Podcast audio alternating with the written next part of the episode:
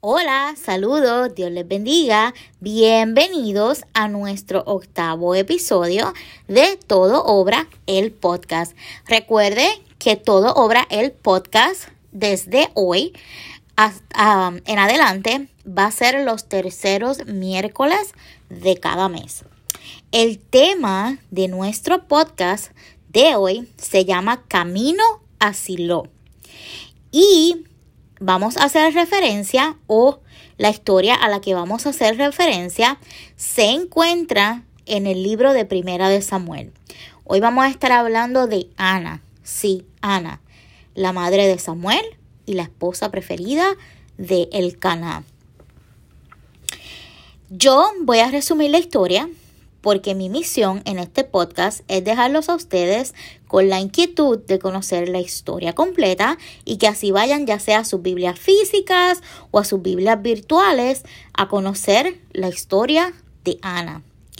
La historia de Ana es una historia con la que yo me identifico en un nivel muy personal que luego en otro episodio les contaré, pero que hoy solo voy a enfocarme en tocar el aspecto de su perseverancia en la oración y claro está, su humanidad. El Caná, el esposo de Ana, tenía dos esposas, Ana y Penina. La Biblia nos cuenta que Ana era su esposa predilecta, mientras que Penina no así. Recordemos que en estas culturas la bigamia, o sea, el tener más de una esposa, es algo aprobado. Ana no podía concebir, mientras que Penina le había dado hijos al Caná y se jactaba de molestar a Ana. Cada año ellos iban de su pueblo a la casa del sacerdote Elí para ofrecer sacrificio y agradecer a Dios por las bendiciones. Ana solo tenía una misma petición, que Dios le concediera el anhelo de tener un hijo, de concebir. El último año de Ana al viaje a la casa de Elí, al templo, el Caná notó, el Caná es el esposo de Ana y de Penina, que Ana ni comía, ni tomaba, ni hablaba. Ella estaba sentada en la mesa, pero estaba vagante. Y le preguntaba qué le pasaba y le preguntaba si no era suficiente con tenerlo a él como esposo. Ya Ana estaba molesta, estaba frustrada, porque Penina no paraba de molestarla y hacerla sentir menos, ya que ella, siendo esposa preferida del Caná, no podía darle hijos. Ana se levantó llorando de la mesa y desesperada entró al templo a orar, a pedir, a implorarle a Dios. Ana hizo una oración de esas que parece que estamos haciendo un berrinche, de esas oraciones que salen de lo más profundo del corazón, esas oraciones que te ahogan, que ya tú no las puedes aguantar. Tanto era la, la profundidad, perdón, de la oración que Ana estaba haciendo, que el sacerdote de la casa de Elí la reprendió creyendo que ella había entrado ebria al templo. Ana tuvo que disculparse y explicar que ella estaba pidiéndole un deseo muy especial a Dios y que había derramado su corazón delante del Dios Altísimo. Yo quiero que ustedes entiendan que yo estoy parafraseando la historia, como bien dije. Contextualmente, no la van a encontrar como yo la estoy narrando, ¿verdad? Porque ciertamente la Biblia la habla con muchos otros detalles, pero yo en 20 o 30 minutos que yo utilizo para hacer este podcast, le hago un resumen, pero también lo hago con la intención de dejarlo a ustedes con ese deseo y con esa con esa sed de ir a conocer más acerca de esta historia y para que Dios también pueda ministrarle a ustedes por medio de ella, para que se vayan familiarizando con la palabra de Dios, para que cada día más anhelen conocer cada una de estas historias con más profundidad. Ana tuvo que disculparse y explicar que ella estaba pidiendo un deseo muy especial a Dios, como ya dije, y que había derramado su corazón delante del Dios Altísimo. La historia nos narra que luego de eso Ana secó sus lágrimas y salió distinta de allí. El sacerdote, de hecho, que había creído que ella estaba ebria, le dijo que fuera con bien y que Dios cumpliera el deseo que ella había pedido. Llegó a su casa, cenó y bebió con su esposo. ¿Qué me fascina de esta historia? Me fascina que revela el carácter de una persona de fe, pero que enfrenta las debilidades de la carne. Porque Ana se encontraba frustrada, sí, frustrada. Y esos sentimientos son sentimientos de la carne. Se, se encontraba resentida. Tenía ese dolor por dentro, esa, esa insatisfacción, esa amargura de saber que siendo la esposa preferida, no podía darle hijos a su esposo, no podía sentir lo que es la bendición, el privilegio de ser madre. Y, y no lo entendía, porque fielmente cada año ella subía al templo, ofrecía sus mejores sacrificios, daba su mejor oración a Dios, examinaba su corazón antes de entrar a la presencia de Dios y ella no podía entender por qué Penina podía tener todos los hijos que tenía, podía darle a su esposo la alegría de tener hijos con ella, mas sin embargo, ella no lo podía hacer. Y humanamente eso es tan entendible. Y nosotros tenemos que ir dejando a un lado esta mentalidad de que nosotros somos, una vez nos convertimos, somos los super espirituales y que nuestra fe nunca podemos ponerla en duda porque en ese momento Dios nos va a quitar su provisión y nos va a quitar, em, eh, vamos a perder la, la salvación. Eso hay que irlo dejando a un lado porque si eso fuese así de cierto, si nosotros perdiéramos la salvación cada vez que nosotros le fallamos a Dios, Jesucristo nunca hubiese entrado en el panorama. Y yo no sé cuántas veces yo tenga que repetir esto en el podcast, pero yo lo voy a repetir hasta que usted entienda la idea y usted comprenda la magnitud del sacrificio que Dios hizo en la cruz y cuán grande fue el plan de Dios para reconciliar a su pueblo con Él, que Él tuvo que coger forma de humano, padecer como humano, derramar su sangre en un madero para darnos a nosotros finalmente la salvación por medio de su Hijo Jesús. Así que la historia de Penina, perdón, la historia de Ana, no, nos lleva también a ver el ámbito humano de, de esta dama que fue la, la la, madre de Samuel, uno de los profetas más importantes de la Biblia. Ana estaba triste pensando que Dios se había olvidado de ella. Ana sentía un, en cierto modo una envidia hacia Penina. Y es que en un, es que en un nivel supernatural, algunos solo señalarán la perseverancia y la insistencia de pedir a Dios un hijo, esperando que en alguna de esas ocasiones Dios la escuchara y tuviera misericordia. Pero en un aspecto más relativo y más humano, cerca de tener un discernimiento de la palabra y una relación íntima con el Señor, podemos ver que Ana, en su tiempo de espera, se desesperó, se angustió, resintió, pero a la misma vez persistió. Mientras Ana sentía todos los sentimientos en la carne, Mientras ella se frustraba, se entristecía, mientras ella renegaba, a la misma vez Ana persistía en su oración. Y esto es algo en lo que yo quiero que usted piense, que usted medite en que Ana sentía todos estos sentimientos de la carne, pero Ana persistía en su oración. Ana sabía que quien único podía hacer posible su anhelo era el Dios Altísimo. Ana no entendía por qué Dios no la bendecía, pero Ana no dejó de pedir lo mismo una y otra y otra vez. Ana estaba entristecida, frustrada, pero Ana sabía muy bien que si seguía insistiendo, quizá Dios la iba a escuchar.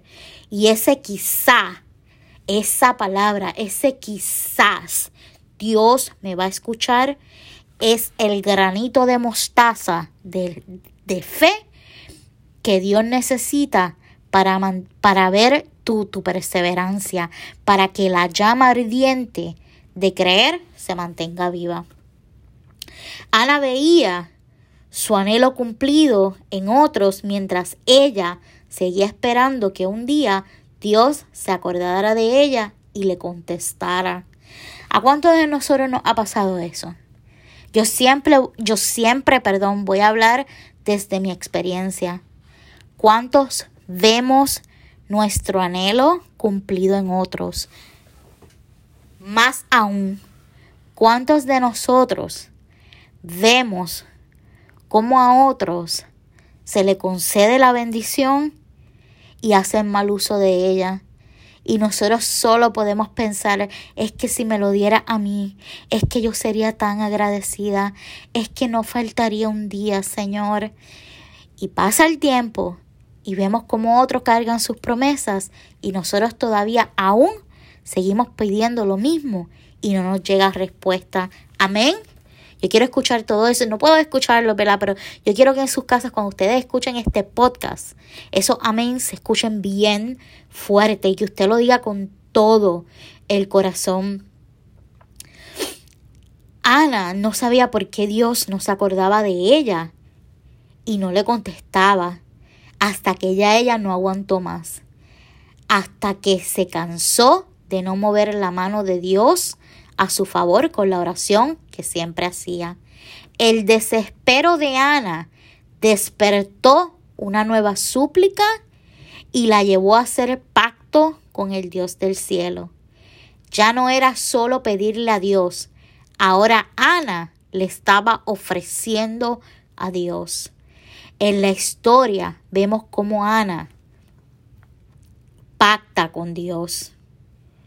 Vemos cómo Ana pasó de decirle a Dios, dame un hijo, dame un hijo, dame un hijo, a Ana entregarle la petición a Dios.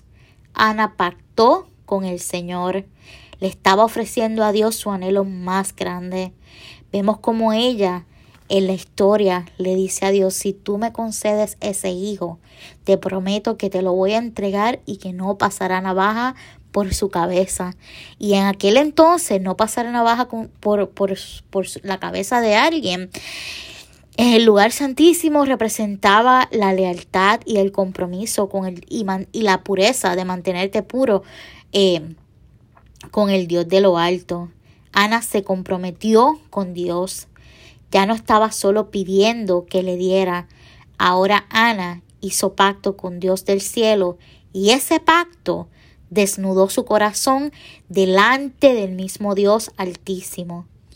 Ana oró con sinceridad. Ana oró no solo creyendo, Ana oró sabiendo que esta oración era distinta y que esta oración era la que movería la mano de Dios. Y que el próximo año ella estaba tan convencida que el próximo año, que la próxima vez que ella entrara al templo, ella entraría cargando la bendición en sus brazos. Ella entraría cargando al niño que ella tanto estaba anhelando. Ana cenó y bebió luego de haber orado, porque Ana ya había saciado su alma con la paz de entender que cuando pactamos con Dios y no solo pedimos, sino que nos comprometemos, Dios desata del cielo bendiciones hasta que sobreabunden en nuestras vidas. Yo sé que todos hemos orado por una petición especial, algo que anhelamos de todo corazón, sin lo cual sentimos que nos falta algo. Todos seguimos orando porque sabemos que un día Dios se va a acordar de nosotros. ¿Cuántos de nosotros tenemos esa petición que llevamos años. A veces hemos perdido las fuerzas. A veces hemos dejado de orar por un tiempo por esa, por esa petición. Y luego retomamos otra vez la petición. ¿A cuántos nos hemos desanimado porque no vemos que Dios nos ha contestado? A todos nos pasa porque es tan natural de nuestra humanidad. Nuestra humanidad vive limitada al tiempo, condicionada a que a esta hora debo hacer esto, en esta edad debo hacer aquello, antes de cumplir esta edad debo haber eh, logrado alcanzar esto otro. Pero Dios no trabaja en nuestro tiempo. Para Dios un día es como un año y un año puede ser como un día. El tiempo de Dios es completamente aparte del tiempo humano. Y nosotros no solamente debemos entender esto, ¿verdad? Y aunque nuestra humanidad es difícil cuando estamos en el, en el, cuarto de espera, entender que Dios nos tiene en el cuarto de espera, debemos en esos momentos de lucidez mientras esperamos decirnos a nosotros mismos, mi tiempo no va acorde con el tiempo de Dios, porque Dios no está sujeto, perdón, no está sujeto al tiempo humano. Dios trabaja en su propio tiempo. A veces, a veces cuando nosotros estamos en ese tiempo de espera y seguimos orando y seguimos suplicando sin saber cuándo Dios se va a acordar de nosotros, todos seguimos orando porque sabemos que un día Dios sí se va a acordar de nosotros, que quizás se va a cansar de nuestra cantaleta y a decir, toma, aquí está, es tuyo. Pero, ¿y cuánto más tiempo tenemos que esperar? ¿Cuánto tiempo más tendremos que vivir con el vacío, la desilusión, la incertidumbre, el desánimo, el conformismo de ver que otros están recibiendo lo que con tanto anhelo nosotros hemos pedido? Creo que debemos evaluar nuestra manera de orar. Quizá, como Ana, debemos comprometernos, debemos desnudar nuestro corazón delante de Dios. Quizá, como Ana, debemos parecer ebrios delante de la presencia de Dios, implorando que no se olvide de nosotros y que su misericordia nos arrope y nos alcance. Quizá, como hizo Ana, Debemos darle en sacrificio nuestra petición a Él antes de que podamos recibirla nosotros. Ana tenía que esperar no porque Dios no la quiso escuchar, no porque las cosas son en el tiempo de Dios, esa trillada frase. Muchas veces nosotros utilizamos estas frases sin saber cuánto nosotros podemos herir una persona. Por ejemplo, en mi caso, y me gusta ser bien honesta con ustedes, porque cuando yo hago este podcast, yo lo hago delante de la presencia de Dios. Yo llevo mucho tiempo esperando por la bendición de ser madre. Y em, aunque en un principio era un tema que me dolía, no lo podía tocar porque era bien sensitivo. Yo veía muchas personas eh, concebiendo, teniendo bebé y yo con todo mi anhelo y, y, no recibía contestación de parte de Dios y aún sigo sin recibir la contestación de parte de Dios y no sé cuánto tiempo más tenga que estar en el cuarto de espera. Algo que me dolía mucho es cuando la gente me decía las cosas son en el tiempo de Dios. Y ojo, no quiero que me malinterpreten, ni que digan que yo soy muy sensible, ni muy changa, como decimos en Puerto Rico. Yo sé que eso viene de un lugar bien especial en el corazón de la persona que me lo dice, cuando me lo dicen. Yo sé que viene con la mejor de las intenciones para que yo entienda que Dios está escuchando mi oración, pero que al igual que Ana, falta que algo se desate para que Él me conteste.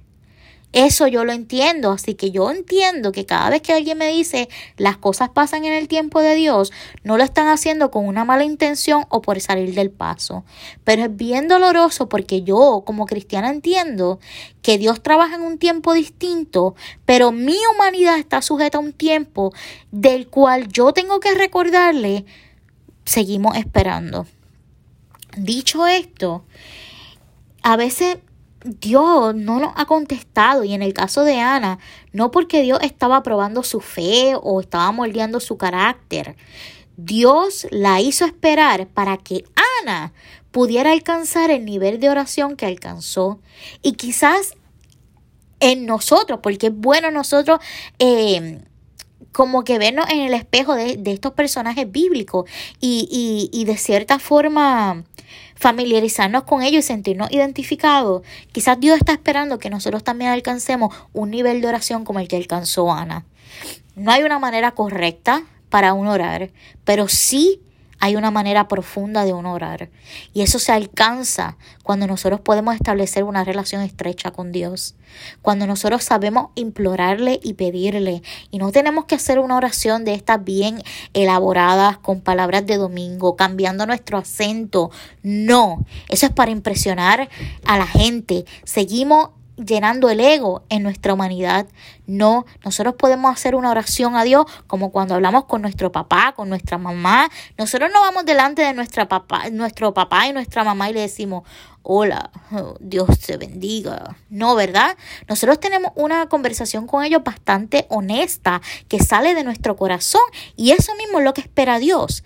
Y quizás Dios no nos ha contestado a muchos porque Él está esperando que alcancemos ese nivel de oración que logró alcanzar Ana.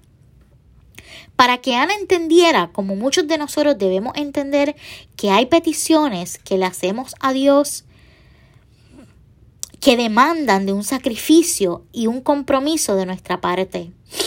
La historia de Ana me muestra que no importa las veces que, que vayas al templo a orar, y que es esa vez en la que tocaste el corazón de Dios la que va a activar la atención de Dios hacia ti y la que va a mover el corazón de Dios. Nosotros debemos comenzar a crear un hábito de oración porque la comunicación con nuestro Padre es el inicio de una relación sana con Dios y el inicio para comenzar a entender su palabra y poder vivirla y poder someternos a ella. La oración nos ayuda a discernir, nos mantiene cerca de Dios y apartados del mundo. La oración trae consigo una paz inexplicable y un consuelo. Así que día a día tratemos de discernir y discernir esa relación con Dios. Tratemos de dedicarle las mañanas al despertar y el anochecer antes de irnos a dormir a Dios. No solo pidamos a Dios, seamos capaces de agradecerle, seamos capaces de pactar con Dios, de, de, de, entregarle las miles de bendiciones que Él nos ha dado para que nos siga ayudando, protegiendo y que su provisión se mantenga con nosotros. Agradecele a Dios lo que hasta aquí nos ha dado y cómo nos ha guardado. Como Ana, seamos persistentes en el orar pero busquemos alcanzar la eficacia en la oración. Camino a Silo, que es el tema de este podcast. Camino a Silo, como le pasó a Ana, analiza de qué manera podemos tocar el corazón de Dios para que nos escuche y corramos al templo a gemir y a comprometernos con Dios dándole en sacrificio esa petición por la que estamos clamando y vaciando nuestro corazón delante de Él. Como Ana, no dejes de insistir, no busques en otros lugares, no te desenfoques. Miremos que Ana siempre le oraba a Dios y aunque esperó años, jamás se inclinó ante ningún Baal. Y para los que no saben, los Baales son los dioses ajenos, esas imágenes que no que tienen boca y no hablan, tienen oído y no escuchan y que nos sirven para absolutamente nada. El Dios de nosotros, nosotros no lo vemos, pero está al lado de nosotros 24 horas al día, 7 días a la semana y no se aparta de nosotros en ningún momento. Y no solo eso, dice la palabra que su oído está atento a nuestro clamor. Así que un Padre que tiene demasiado cuidado de nosotros. Ana sabía que Dios es el Dios soberano y con el mismo Dios soberano Ana pactó.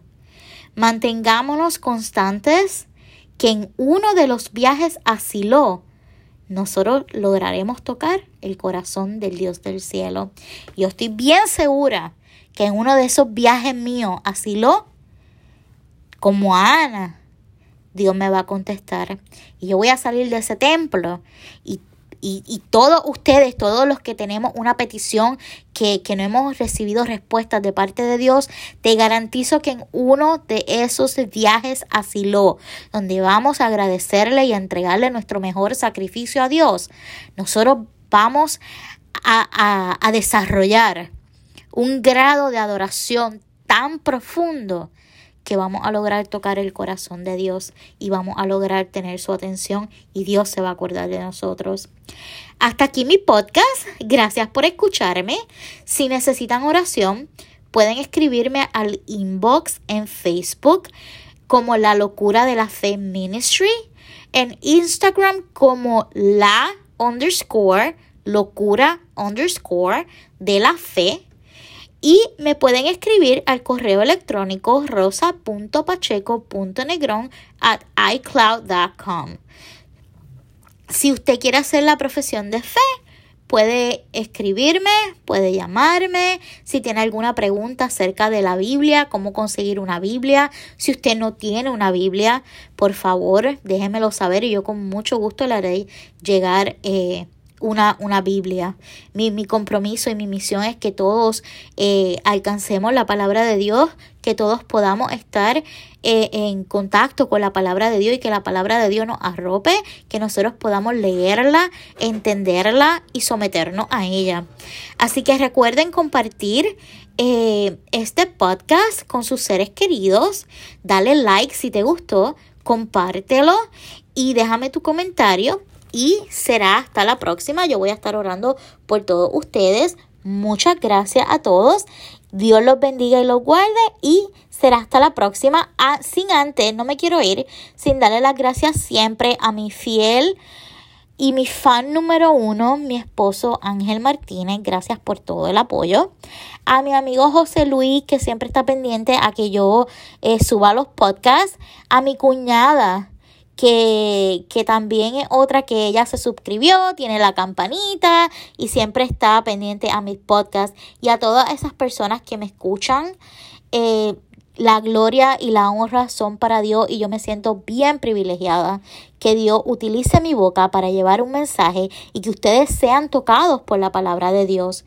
Dios me los bendiga, Dios los guarde, será hasta la próxima y recuerden, todo obra el podcast.